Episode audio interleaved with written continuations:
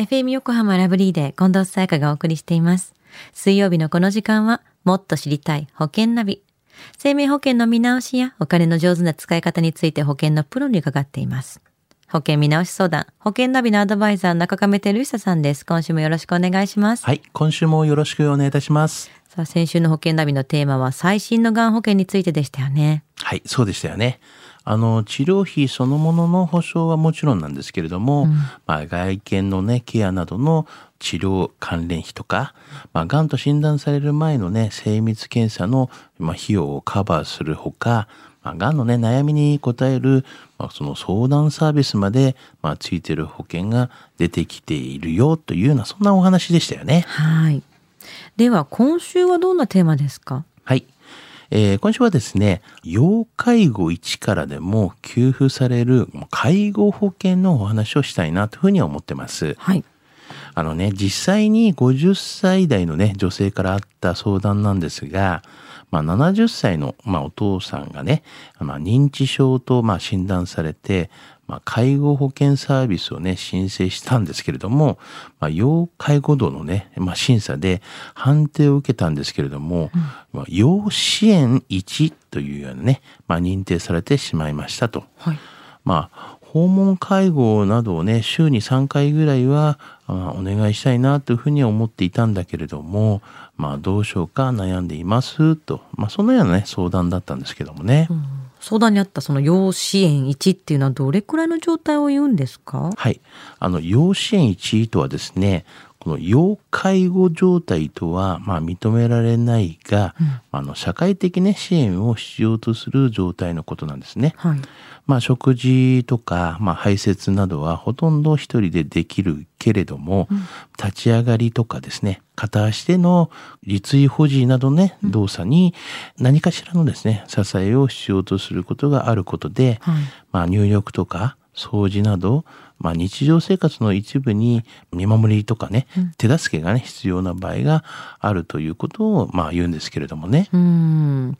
要介護の前に要支援っていうのがあるってことですよね。うん要介護1っていうのはじゃあどういう状態のことを言うんですか？まあ一応ですね、要支援におよびまあそれに近いね、要介護1っていう形になるんですけども、はいまあそういうのは、まあ、生活のね、一部について、まあ部分的に介護を必要とする状態のことを言うんですけれども、あのまあ食事、また排泄などはほとんど一人でできているが、まあ日常生活に、まあ見守りや、まあ手助けが必要なね、場合があることを言うんです。まあ、立ち上がりや歩行などに不安定さがね、ちょっと見られることがちょっと多いですし、まあ、問題行動や、この理解のね、低下が見られることがあるんですということですね。この状態に該当する人のうちですね、大体適切な、この介護予防サービスの利用により、状態のね、維持とか、改善が見込まれる人については、まあ、要支援にというような形で、まあ、認定されるということなんですけどね。うーん。それぐらいだとある程度の年齢になると誰でもなりそうな気がするんですけれども、もちろん40歳以上になると介護保険を納めることになるので、そこからこう賄える部分もあると思うんですけどね。そうですね。あの、介護にね、かかる費用の、まあ、総額っていうのはですね、はいやはりあの、おおよそ大体1500万と言われてるんですよね。はい。まあ、結構、とてもね、高額ですよね。うん。まあ、その大部分の費用というのが、まあ、およそ1000万というのはですね、大体公的介護保険で、まあ、賄うことがあできますけれども、まあ、残りのね、およそ大体500万というのはご自身で負担しなければならない費用であり、まあ、場合によってはですね、ご家族が負担することもあるかもしれませんということなんですよね。うん。それに備えた保険をじゃあ考えた方がいいってことですよね。そうですよね。はい。今ね、出ている、まあ、介護保険にはですね、この要介護1以上に認定された場合に一時金がこう支払えたりとか、まあ、要介護、まあ、3以上に認定されている場合には、もうこの介護年金みたいなのをね、支払われるようなこともあったりとか、はい。あとはまあ、要介護1の一時金がね、えー支払われた場合などは、その以後はね、ちょっと保険料みたいなのが払い込みっていうかは不要ですよと。まあ、こういったものもね、えーありますからね。うん、なるほどね。では今日の話、要介護1からでも給付される介護保険失得指数は？はい。ズバリ95です。うん。あの、人生ね、100年時代、まあ、介護は誰もが直面する可能性のある、まあ、社会的なね、まあ、課題ですよね。はい。まあ、自分だけのことではないので、まあ、気づいた時から、まあ、皆さんね、ちょっと始めてみませんかと思いますね。うん。